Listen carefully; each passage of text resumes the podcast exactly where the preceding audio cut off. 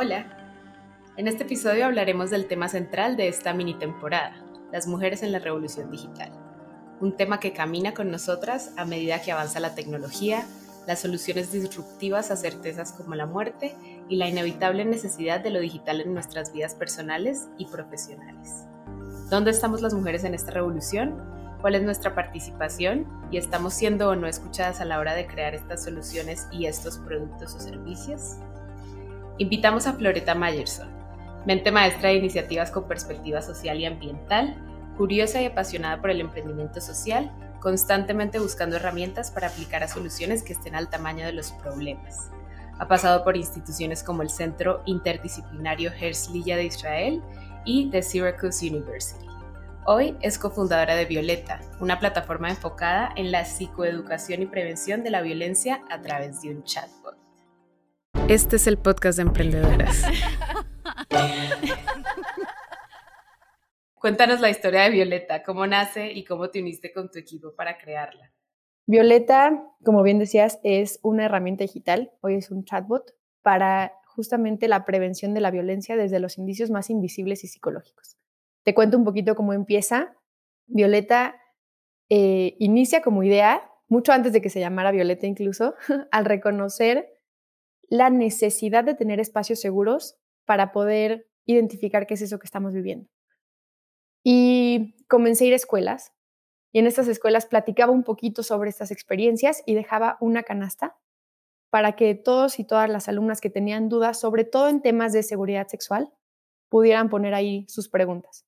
Y me acuerdo muy bien que los maestros y las maestras me decían como, nadie se va a acercar, los alumnos son bien apáticos, la adolescencia es bien difícil, ¿sabes? Nadie, nadie te va a decir nada de lo que estás sintiendo.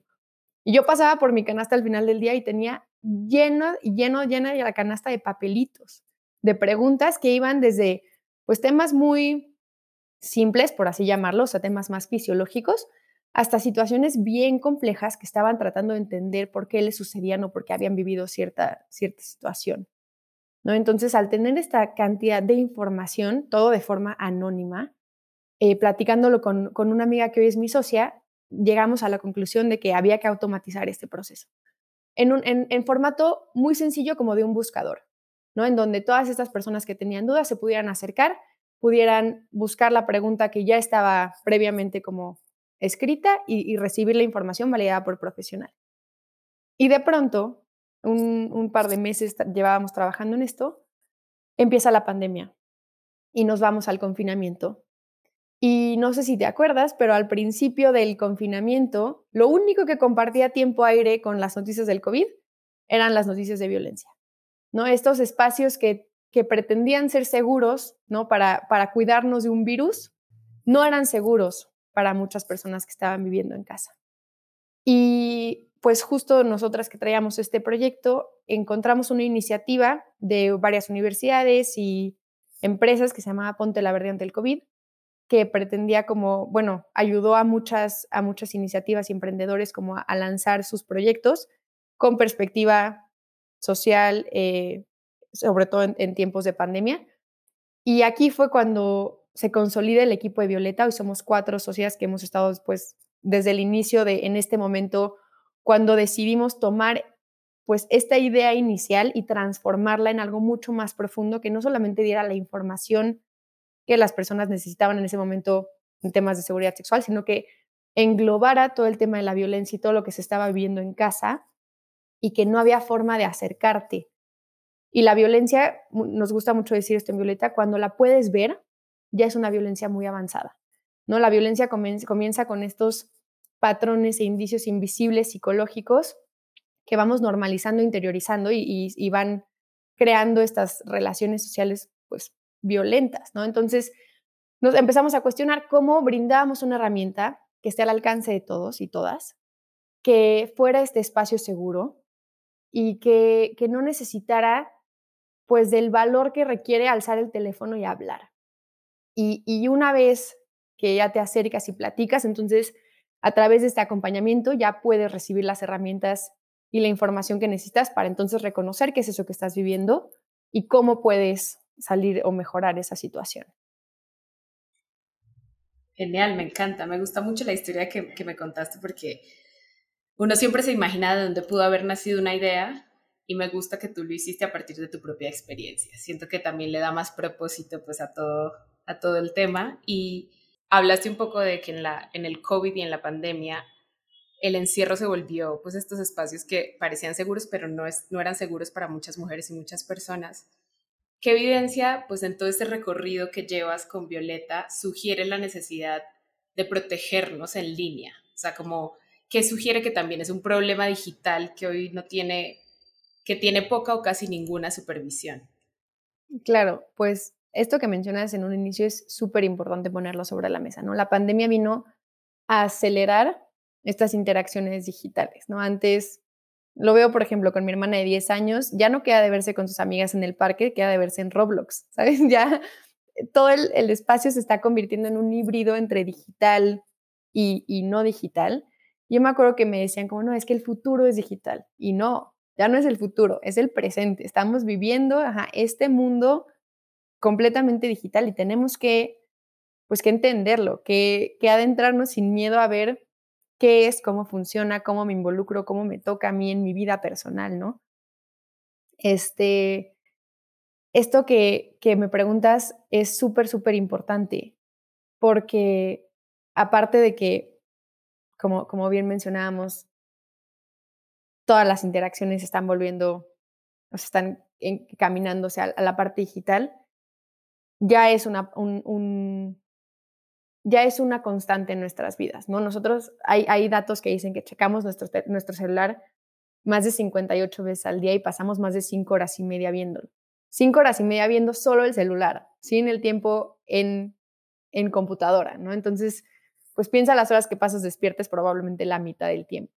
Y lo que sucede es que este nuevo playground, como le podemos llamar, estas nuevas, estas nuevas interacciones, están construyéndose a la par que las estamos utilizando. ¿no? Entonces, ¿quién está poniendo las reglas en este nuevo mundo? Podemos ver que eh, la violencia en el mundo digital es un reflejo, espejo tal cual de nuestras interacciones en el mundo no digital. Y sería, pues, parece, o sea, suena muy obvio, pero a veces no nos lo cuestionamos, ¿no? somos nosotros las mismas personas las que estamos creando y diseñando este espacio digital. Entonces, es, sería absurdo no pensar que, o sea, pensar que fuera de otra forma. El tema es que hay nuevas, pues nuevas barreras o, no barreras, ¿no? Que suceden en este mundo digital, que en el espacio físico no las tenemos. Por ejemplo, justo hablando del espacio físico, el espacio físico deja de ser una limitante. De pronto la violencia puede ocurrir en cualquier parte del mundo, ¿no? A, cualquier hora. Ya no existe esta parte de, pues vivía violencia en la escuela y llego a mi casa y tengo un espacio seguro porque ya no la estoy viviendo ahí, sino ya me la traigo con mi teléfono a donde sea, ¿no? Dejan de haber estas fronteras, estas, estos espacios limitantes que pues tal vez antes nos daban ciertos lugares de contención.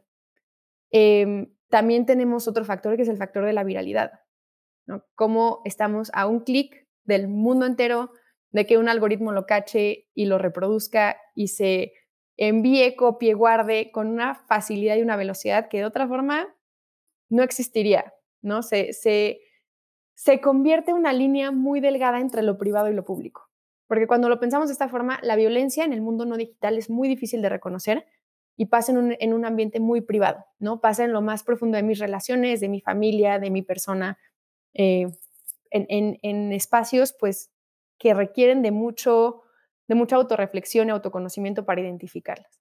En el plano digital es esta mezcla entre que sí pasa en el mundo privado, porque pasa en mis redes y en mi inbox y en lo que me están mandando, pero en una línea muy pública también, ¿no? En este pues en este clic de distancia que estamos para que se viralice, para que, para que todo el mundo vea lo que está sucediendo. Entonces, es como esta arma de doble filo en donde la podemos identificar más fácil, pero a costa de que sea mucho más pública y viral. También hay un tema bien importante en, el tema de la violencia digital, que es el silencio. ¿no? Yo me acuerdo cuando me dieron mi primer smartphone, que fue ya pasando la adolescencia, que por suerte yo no crecí con smartphones porque no sé qué, no sé qué hubiera sido de mi pubertad si hubiera tenido esta constante de comparaciones y de pues mil cosas a las que se enfrenta la pubertad hoy. Este, y que me acuerdo que mi mamá me decía como es que de repente dejé de escuchar tus interacciones. ¿No? Antes hablaba tu amiga y yo podía escuchar si se estaban gritando, si estaban riendo, si estaban llorando, si estaban disfrutando, si se llevaban bien o mal. Y de pronto, a través del chat y de las conversaciones, todo se volvió súper silencioso. Entonces, tenemos que empezar a, afinar nuestro oído a otro tipo de sonidos, Ya no son estos sonidos, pues ahora sí tangibles como antes, sino este silencio de la violencia digital nos, nos alerta a estar, a estar muy conscientes de otro tipo de, pues de, fenómenos ¿no? que, que, suceden en este plano digital. Y, y, pues cuando hablamos específicamente del tema de género, como, como les decía al principio, ¿no? es un reflejo tal cual espejo de lo que vivimos en el mundo no digital. Entonces, hemos visto como en muchos estudios la, mayor expresión de violencia que viven las mujeres en el formato digital son insinuaciones sexuales, son propuestas sexuales, es eh, reproducción de contenido íntimo, toda esta parte como de objetivización y sexualización del cuerpo de la mujer. Mientras que en los hombres eh, hay muchas encuestas que demuestran que pues son contactos mediante identidades falsas o fraudes bancarios, ¿no? Es como sigue existiendo esta división muy concreta de, del tema de género en el mundo, en el mundo digital. Y, y mucha de la violencia que existe en un plano no digital utiliza estas herramientas digitales para potenciar o para llegar un paso más allá con esa violencia, ¿no? Entonces, por ejemplo, si antes eh, hablábamos de acoso, pues el acoso tenía ciertas limitaciones físicas. Hoy con todos estos stalkerwares, ¿no? Que así les llaman ahorita, que son estos eh, sistemas, dispositivos que se instalan en, nuestros celulares, y que podemos tener completo control y acceso a, lo que hace la otra persona todo el tiempo, lo vuelve mucho, mucho más profundo, ¿no? Son, son nuevas herramientas que, que llevan al siguiente nivel el tema de la violencia, sobre todo la violencia psicológica, que de otra forma no sería tan tangible, ¿no? De otra forma es muy difícil de reconocerla y de pronto tenemos control sobre plataformas, no sé, de redes sociales, control sobre el contenido que subimos, la, hipersexualización del cuerpo de niñas y adolescentes. Lo veo muchísimo, por ejemplo, en, en los trends de TikTok, ¿no? De, ajá, que hasta la exposición de contenido sexual a, mentes que no están desarrolladas para, o sea, lo suficientemente para, para recibirlo, es un tipo de violencia digital. ¿No? O sea, un niño de 8 o 9 años no tendría por qué estar viendo tal contenido sexual en redes. Eso es violencia sexual. Entonces, Em, pues sí, cada vez, cada vez que nos cuestionemos, ¿no? Cómo, cómo se involucra la violencia de género en un plano digital, pensemos qué estamos haciendo en el plano físico y cómo se refleja en nuestras interacciones digitales, ¿no? Desde la cultura de la dieta, la normalización de la violencia a través de las redes, lo que hablábamos de los trends, ¿no? Esta parte de del consentimiento también, grabar a las personas sin consentimiento, reproducir contenido sin consentimiento, enviarlo. Y todo esto es mucho más eh, propenso y vulnerable una niña, un adolescente, una mujer de vivirlo que los hombres, ¿no? Estadísticamente lo, lo podemos ver. Me gusta también que te hayas ido por la evidencia también cualitativa que ves de todo, ¿no? Porque siento que lo que decías que tu mamá se dio cuenta de tu silencio era algo que yo nunca había pensado y siento que sí te da una perspectiva de no, es que el futuro es tecnología, no, es que es ahorita y lo vemos ya con cosas como eso, incluso tú y yo que de pronto no nos tocó el smartphone desde que éramos muy pequeñas, de todas formas sentimos pues también la evidencia de su paso, ¿no? Y, y pues aún lo hace aún más importante, ¿no? Como de prestarle atención y, y justo de lo que estamos hablando ahorita en esta temporada, ¿no? De, también traer la presencia equivalente de todos para que pues también sea un espacio seguro creado por todos y para todos, ¿no? Em, y en esta pregunta, eh, ya es un tema mucho más personal, pero si puedes hablar un poco de ello, nos gustaría saber y me gustaría saber qué experiencias, qué es lo que más has visto con Violeta, como qué es lo más común y cómo entran en ese, en ese caso específico común ayudarlos. Sí, te voy a decir, esta pregunta tiene muchos focos, como muchos lados por la que lo podemos abordar. Y me gustaría platicarte de una historia, bueno, de algo que nos, nos ha estado sucediendo, que se me hace el foco rojo como número uno, ¿no? Sobre lo que está, está pasando con el tema de la violencia de género en un formato digital. Violeta es un, es un chatbot, entonces al ser un robot, pues no, es, no tiene género, no es hombre ni mujer, ¿no? Pero sí tiene, pues, características muy femeninas, ¿no? O sea, Violeta ah, se habla, habla de sí misma con pronombres femeninos. Hemos tratado de darle una personalidad, pues que sí es, no le podemos llamar mujer porque es un robot, pero pues sí es una mujer, ¿no? O sea, al final, este, así se refiere a sí misma y así platica con e interactúa con, con su comunidad. Y hemos visto una cantidad de insultos a Violeta solo por ser mujer alarmante. ¿no? Es en los comentarios de posteos de con groserías, con insultos, con insinuaciones sexuales, y es, es un robot. O sea, me, me, me, enchina el cuerpo pensar que así le hablan a un robot. ¿Cómo, ¿Cómo no le van a estar hablando a las otras mujeres que se encuentran en, en el plano digital o incluso en el plano no digital? ¿No? Pero si así tienes el descaro de hablarle a un robot, ¿cómo no le vas a estar hablando a las mujeres de alrededor de tu vida? Eso se me hace fuertísimo, ¿no? No, no, Violeta no tiene como tal un género y aún así por identificarse como mujer, le llega una cantidad de hate y de odio muy, muy, muy fuerte. Y, y pues por otra parte, ya más como en, el tema de, de contenido dentro de la plataforma de Violeta, eh, hemos visto algo que no teníamos previsto desde el principio. Violeta está pensada para ser una plataforma para hombres y mujeres, porque también le habla a hombres que buscan este espacio seguro, ¿no? Entre 18 y 35 años más o menos, porque es la generación que se siente cómoda, pues justo lo que hablábamos, mandando mensajes de texto, este, buscando respuestas en Internet, que ya está muy familiarizada con la tecnología. No le hablamos a menores de edad justo porque es un mundo completamente distinto, ¿no? Y no tenemos ahorita pues la, redirección ni las herramientas necesarias para abordar el tema de la violencia en niños, niñas y adolescentes. Y aún así hemos visto una cantidad de mensajes de niñas, sobre todo adolescentes de 13 años, más o menos 13, 14 años, que viven una ansiedad tremenda, que, viven en una comparación constante de lo que ven en, redes sociales, eh, una presión y un, y un estándar ¿no? incumplible de belleza y ese es el tema más recurrente en esa generación.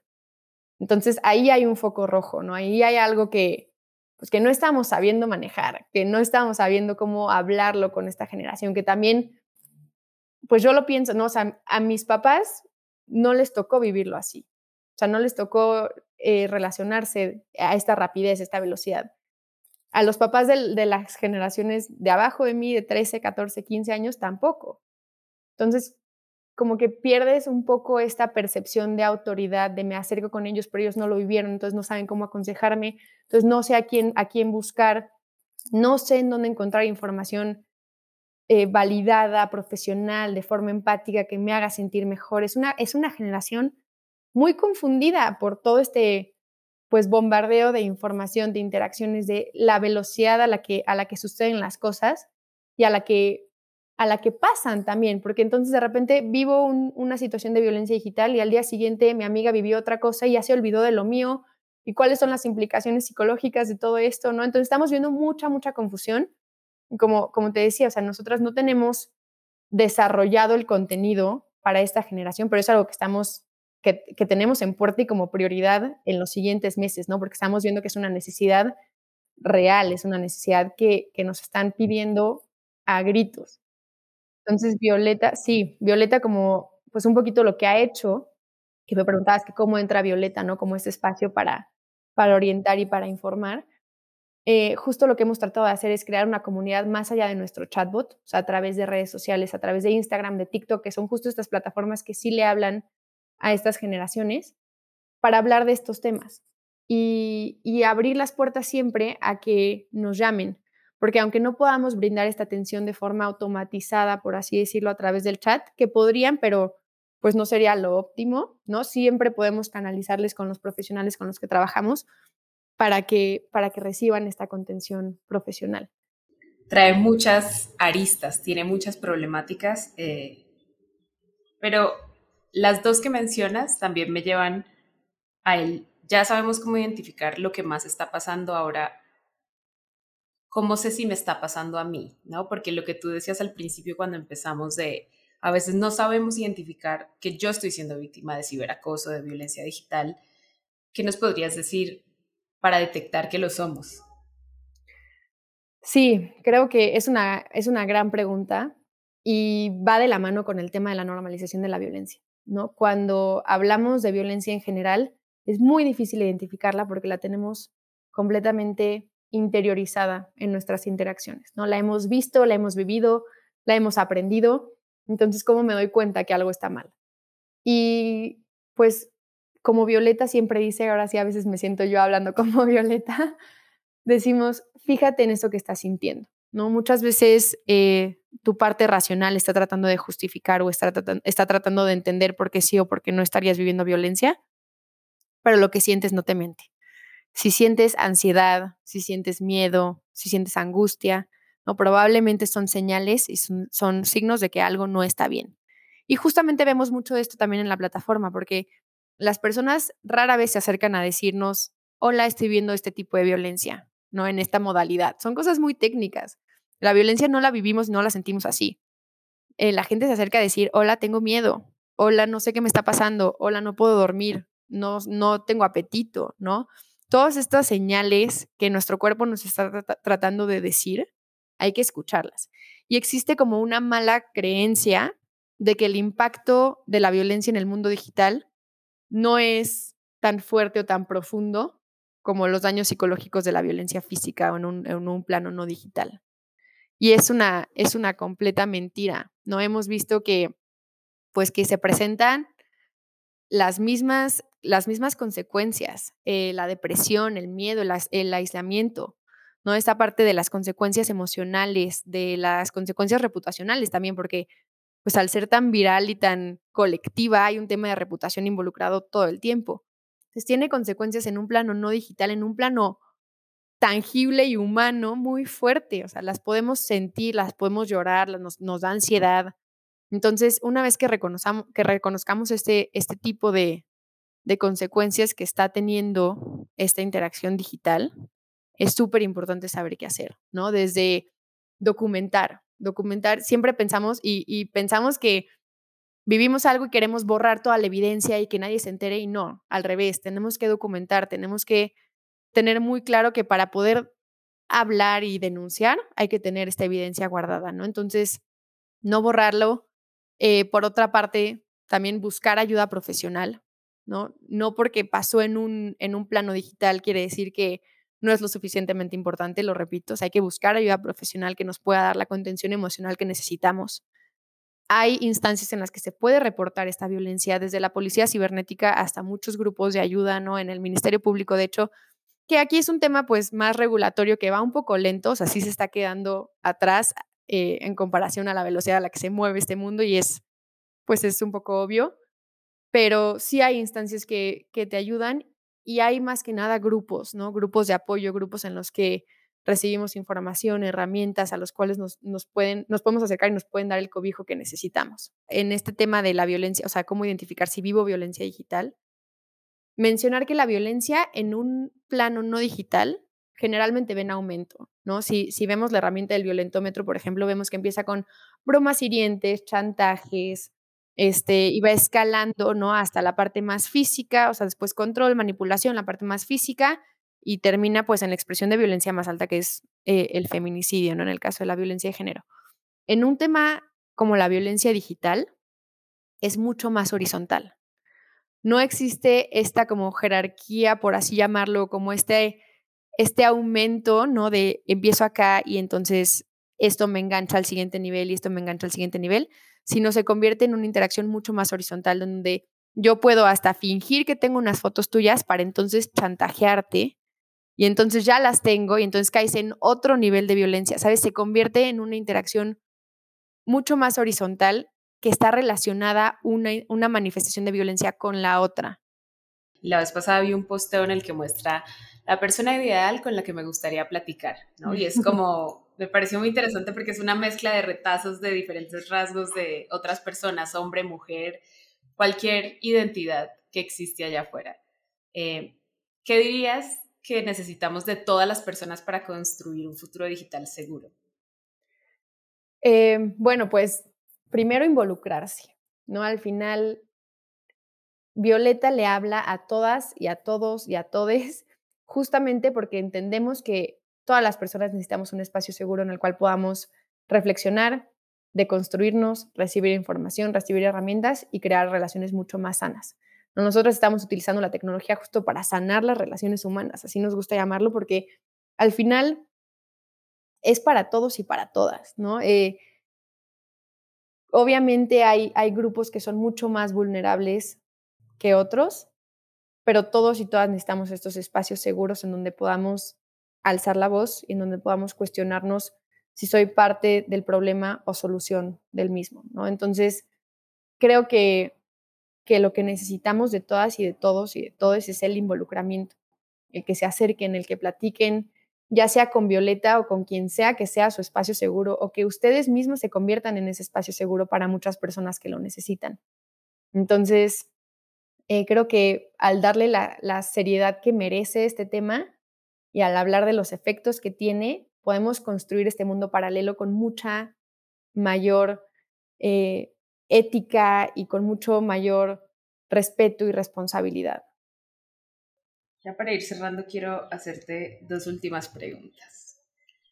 La primera es, ¿cómo ves nuestro papel en esta revolución? O sea, ¿crees que necesitamos más participación? Y vuélate la cabeza en todo lo que esté relacionado a digital y tecnología. Y que nos hagas una invitación a cómo sabemos más de Violeta, dónde leemos más, qué contenido podemos obtener más de Violeta y hacer ruido, ¿no? Como también compartirla para que la empecemos a usar mucho más. Buenísimo, buenísimo. Pues la primera pregunta, te cuento una anécdota muy cortita. Nosotras cuando empezamos a desarrollar Violeta, no existían datos de violencia psicológica que nos ayudaran a entrenar un algoritmo. A ese nivel de básico eh, estamos, ¿no? O sea, ¿y por qué no existían? Porque justamente no hay quien esté del otro lado recabando estos datos, eh, desarrollando con perspectiva de género, con perspectiva de violencia, con esta perspectiva social, ¿no? Entonces, tuvimos que dar 10 pasos atrás y decir, ok, ¿cómo empezamos nosotras a crear estas bases de datos para entonces entender verdaderamente la magnitud y la escala y la profundidad del, del problema y poder entonces empezar a diseñar una herramienta para esto? Entonces, pues va desde ahí, ¿no? O sea, sí, obviamente vemos cada vez más mujeres involucradas en el mundo tecnológico, pero hay una brecha tremenda, ¿no? Sigue existiendo esta percepción, incluso en los primeros tejidos sociales, ¿no? En las familias, que las carreras STEM, estas de ciencia, tecnología, ingeniería y matemáticas, son de hombres. Y creo que también en, parte pues, es el tema de la representación, ¿no? Nosotras vemos hoy eh, los grandes nombres que están en la industria tecnológica siguen siendo hombres, sigue siendo Larry Page, Elon Musk, Brian Chesky, Jeff Bezos, ¿no? Pero ¿dónde están las mujeres? ¿Dónde está el boss todo alrededor, no sé, de Whitney Wolf, que está revolucionando por completo las aplicaciones del dating, ¿no? Hasta el papel que tiene la mujer en este mundo, ¿no? O, o Esther Wojcicki, siempre me cuesta mucho trabajo su apellido, ¿no? Pero que está en Silicon Valley creando programas educativos para, para estudiantes mexicanos, que creo que como mexicanos tendríamos que estar hablando de ella y, y escuchando y entendiendo todo lo que está haciendo, o su hija, Susan, que es la CEO de YouTube, ¿no? ¿Dónde están estos nombres de mujeres a las cuales podemos admirar y que existen y que, que están haciendo un trabajo impresionante, rompiendo techos de cristal, abriendo senderos y brechas para todas o sea, nosotras? Y entonces, ¿cómo podemos estar diseñando el mundo justo y equitativo que queremos cuando estos centros de desarrollo y de creación y de innovación siguen teniendo este, este título o esta percepción de que son de hombres? Les invito a todas, a todos a platicar con Violeta. Es muy fácil. Eh, hay que entrar a nuestras redes sociales o a nuestra página web En todos lados estamos como, hola, soy Violeta, Violeta se escribe con doble T.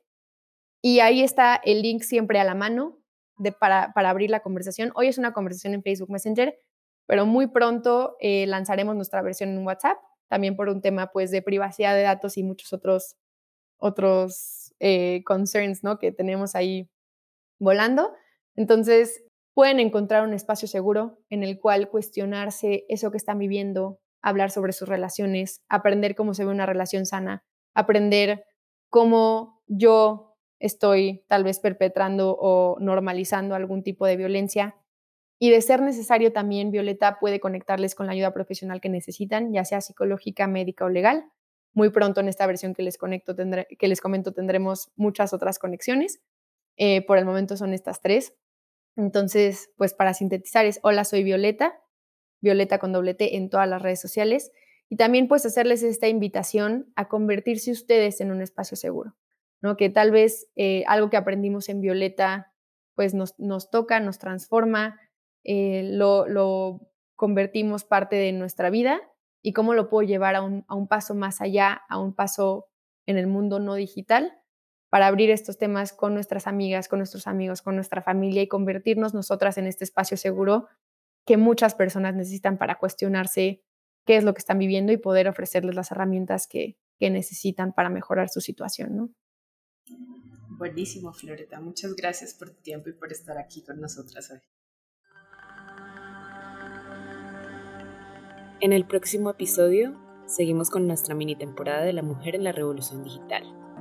Hablaremos con Paula sobre la transformación de la salud mental en el confinamiento y de cómo la conversación de bienestar se trasladó a redes sociales, haciendo que varios servicios y productos nacieran respondiendo a una nueva necesidad.